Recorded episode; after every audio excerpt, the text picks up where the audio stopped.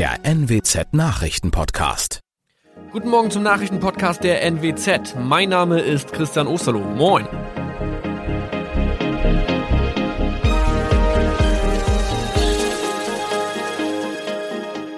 Und das sind unsere regionalen Nachrichten am Morgen.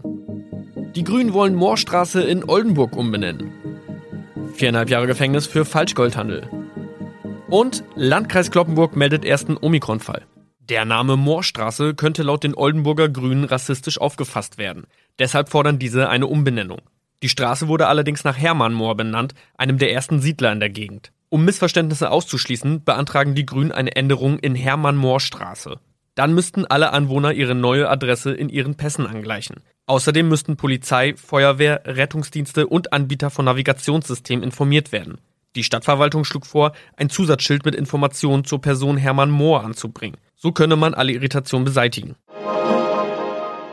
Tobias G. musste wegen dem Verkauf von Falschgold am Mittwoch vor das Landgericht Oldenburg. Nachdem der Schortenser bereits im Mai zu einer Freiheitsstrafe von mehr als drei Jahren in Jever verurteilt wurde, betrieb er seinen Handel auf eBay Kleinanzeigen weiter. Das wog bei der Verhandlung schwer auf. Der 27-Jährige schrieb in die Inseratsüberschrift das Wort plated, was so viel bedeutet wie überzogene und nur vergoldete Ware. Da im weiteren Anzeigentext aber die Rede von einem Reinheitsgrad war und die abgebildeten Goldbarren eine Seriennummer trugen, handelt es sich hierbei um eine Täuschung. Tobias G. wurde zu viereinhalb Jahren Haft verurteilt. Ein weiterer Fall der neuen Omikron-Variante ist am Mittwoch im Nordwesten bekannt geworden. Der Kreis Kloppenburg bestätigt, dass eine Frau bei ihrer Rückreise aus Südafrika am Hamburger Flughafen positiv getestet wurde. Sie befindet sich weiterhin in Hamburg in Quarantäne. Da die Frau im Landkreis Kloppenburg lebt, sei auch das Gesundheitsamt Kloppenburg für diesen Fall zuständig. Zuvor gab es bereits bestätigte Omikron-Fälle in der Wesermarsch und im Kreis Leer. Das waren unsere Nachrichten aus der Region. Weitere aktuelle News aus dem Nordwesten finden Sie wie immer auf NWZ Online. Und Aktuelles aus Deutschland und der Welt hören Sie jetzt von unseren Kollegen aus Berlin. Vielen Dank und schönen guten Morgen. Ich bin Maja Däne und das sind heute unsere Themen aus Deutschland und der Welt. Impfnachschub. Auslieferung des neuen Impfstoffs an die Bundesländer beginnt. Lernen im Lockdown. Schulplattformen funktionieren nicht. Und Amtsenthebung und Angst vor neuer Gewalt. Die letzten Tage der Präsidentschaft von Donald Trump. Wir starten heute mit einer guten Nachricht, auch wenn es natürlich mal wieder um Corona geht. In den Bundesländern sollen nämlich heute die ersten Dosen des Corona-Impfstoffs der US-Pharmafirma Moderna ankommen. Die EU-Kommission hatte den Impfstoff ja in der vergangenen Woche zugelassen und der große Vorteil dieses Impfstoffs ist, dass er leichter zu lagern ist als der der deutschen Firma BioNTech. Statt bei minus 70 Grad kann der Moderna-Impfstoff bei minus 20 Grad im Kühlschrank aufbewahrt werden, bis er zum Einsatz kommt. Mein Kollege Jan-Henner Reitze hat mal Zusammensetzung und Wirkung der verschiedenen Impfstoffe genauer unter die Lupe genommen. Jan-Henner, wie genau funktioniert denn der neue Impfstoff von Moderna? Genau wie der Impfstoff von BioNTech enthält auch der von Moderna einen Bauplan für Teile des Coronavirus, ist also ein mRNA-Impfstoff, von denen vor Corona ja noch keiner weltweit zugelassen wurde. Den Bauplan liest der Körper und lernt das Virus abzuwehren. Die Wirksamkeit bei Moderna ist mit offiziell mehr als 90 Prozent auch sehr hoch. Nebenwirkungen wie Müdigkeit und Schmerzen an der Einstichstelle sind genauso häufig wie bei BioNTech. Vorteile hat der Moderna-Impfstoff, weil er gebrauchsfertig geliefert wird und nach dem Auftauen bis zu 30 Tage im Kühlschrank Kühlschrank haltbar ist, der von BioNTech nur fünf Tage. Das klingt ja ganz gut. Jetzt sind also zwei Impfstoffe im Einsatz. Geht das Impfen dadurch schneller? Wie viel von dem neuen Impfstoff bekommen wir denn jetzt? Bestellt ist auch von Moderna eine Menge über die EU für Deutschland für dieses Jahr 50 Millionen Dosen. Aber die Lieferungen laufen noch langsamer an als die von BioNTech. Heute kommen rechnerisch für jedes Impfzentrum in Deutschland jeweils nur ein paar hundert Dosen an, also eher ein Pröbchen. Bis Ende März wird insgesamt bei uns mit gerade mal zwei Millionen Moderna-Impfdosen gerechnet. Es laufen Verhandlungen über mehr. Okay, das heißt, es wird wahrscheinlich erstmal nicht schneller gehen. Eine Idee ist ja aber auch, die zweite Impfdosis nach hinten zu verschieben. Macht das Sinn? Die zweite Impfung wird ja auch Boosterimpfung genannt und ist sozusagen eine Erinnerung an den Körper, vergiss nicht, das Coronavirus ist ein Feind. Moderna empfiehlt diese zweite Impfung etwa vier Wochen nach der ersten. Es gibt aber Experten, die sagen, der Schutz ist schon mit einer Impfung hoch und sogar die zweite Impfung könnte mit einem anderen Impfstoff als die erste gemacht werden. Die Bundesregierung ist aber lieber vorsichtig und hält sich an die Empfehlungen von Moderna oder BioNTech die aber wiederum natürlich auch möglichst viel von ihrem Impfstoff verkaufen wollen. Also nicht einfach das alles. Dass Deutschland digitales Entwicklungsland ist, das hat sich in der Corona-Krise ja immer wieder gezeigt. Es ruckelt ganz gewaltig. Vor allem das Lernen im Lockdown ist eine echte Herausforderung, und zwar nicht nur für Schüler und Lehrer, sondern auch für Eltern. Viele Lernplattformen und Schulserver funktionieren entweder gar nicht oder brechen ständig zusammen und statt Mathe, Bio und Deutsch steht bei vielen Kindern immer öfter Netflix, Instagram und TikTok auf dem Programm. Die Chefin der Gewerkschaft Erziehung und Wissenschaft, Marlies Tepe, hat jetzt Alarm geschlagen. Die Weihnachtsferien sind vorbei. Wegen des Lockdowns heißt es für Schüler und Lehrer aber fast überall Homeschooling. Und wie lange das noch so weitergeht, ist unklar. Dazu kommen die technischen Probleme. Man habe ja nie damit gerechnet, dass so viele gleichzeitig mitmachen, sagt GEW-Chefin Tepe.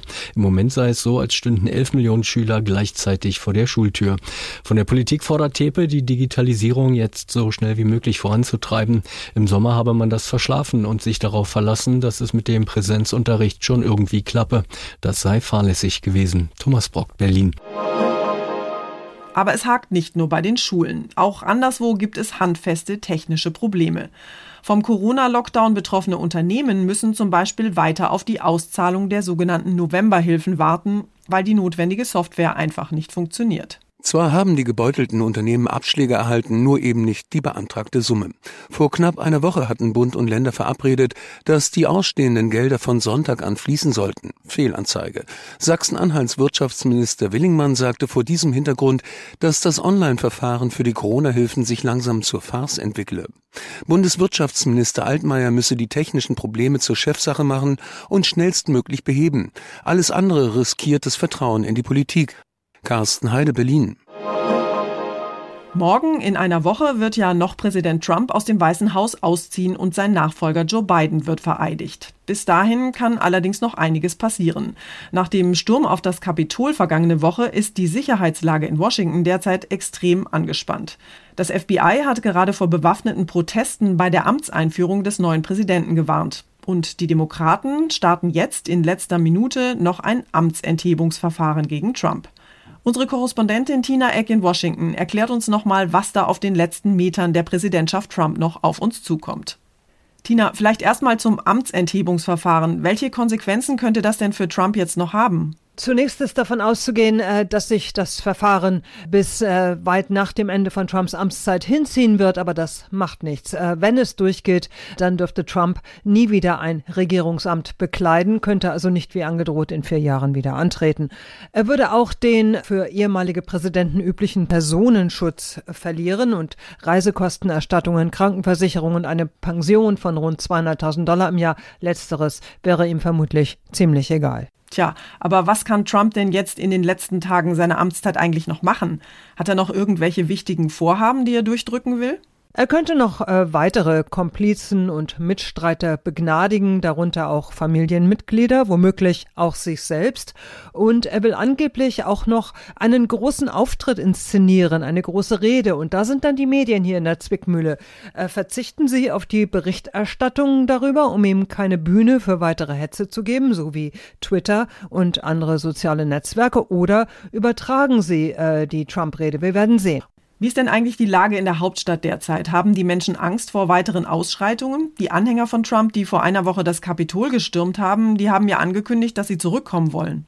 Die Sicherheitsvorkehrungen ums Kapitol sind nun extrem hochgeschraubt. Ein riesengroßer Zaun, alle paar Meter äh, sind Soldaten stationiert, aber man weiß nicht, wer innerhalb der Kreise der Sicherheitskräfte zur anderen Seite gehört. Zwei Polizisten der Kapitoleinheit wurden bereits suspendiert vom Dienst. Mehr als ein Dutzend weitere werden verhört. Einige Polizisten hatten sich ja mit den Randalierern auf Selfies ablichten lassen. Andere hatten Barrieren geöffnet. Jedenfalls schien es so auf den vielen Videos, auch oft brutalen Videos, die jetzt äh, ans Tageslicht kommen.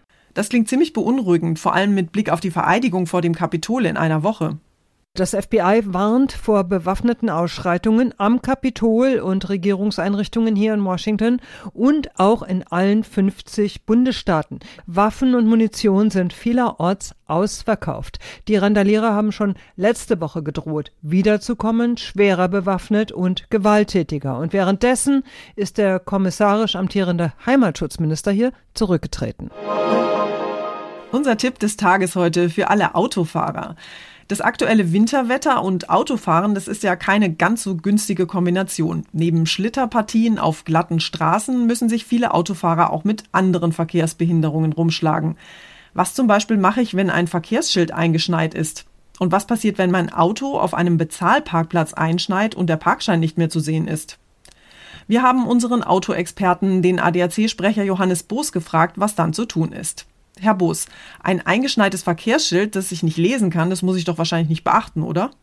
Das Stoppschild, das Schild Vorfahrt gewähren oder auch die Vorfahrtstraße, die sind wegen ihrer Form selbst eingeschneit gut erkennbar.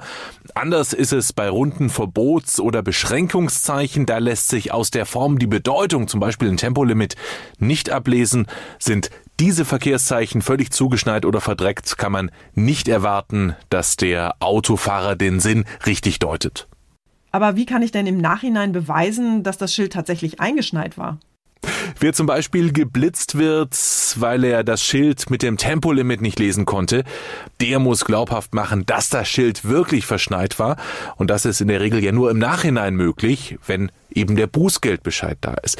Wer also gegen einen Bußgeldbescheid Einspruch einlegen möchte, kann ein Wettergutachten gebrauchen und das gibt's in der Regel kostenpflichtig beim Wetterdienst. Was passiert eigentlich, wenn mein Parkschein am eingeschneiten Auto nicht sichtbar ist? Muss ich dann zahlen, falls ich ein Knöllchen kriege? Den Anwohnerparkausweis oder die Parkscheibe muss der Fahrer so anbringen, dass Ausweis oder Parkscheibe unter Normalbedingungen von außen gut sichtbar sind. Damit ist die Pflicht erledigt, selbst wenn bei Schneefall oder unter einer dicken Schneedecke nichts mehr zu erkennen ist. Es droht kein Knöllchen. Dankeschön, Johannes Boos. Und zum Schluss beschäftigen wir uns mit dem Unwort des Jahres 2020. Das wird heute nämlich offiziell verkündet und mir fallen da spontan jede Menge Unwörter ein. Eigentlich war ja das gesamte Jahr 2020 ein einziges Unwort. Unser Experte Ronny Thorau hat sich mal die Hitliste der Unwörter angeguckt. Über 600 Vorschläge für Unwörter wurden eingereicht, auch zu den Themen Migration und Umweltschutz, Abschiebepatenschaft zum Beispiel oder Ökonazi. Aber da die Unwortjury immer auch aktuelle Entwicklungen aufgreifen will, kommt sie wohl nicht an der Corona-Pandemie vorbei. Unwortvorschläge dazu waren zum Beispiel Virologen statt Virologen oder Grippchen zur Verharmlosung von Corona. Am häufigsten vorgeschlagen wurde systemrelevant. Die Jury entscheidet allerdings nicht nach Häufigkeit der Vorschläge, sondern danach, welche aktuellen einzelnen Wörter besonders unangemessen sind. Das war's von mir für heute. Ich bin Maja Däne und wünsche Ihnen allen einen entspannten Tag. Tschüss und bis morgen.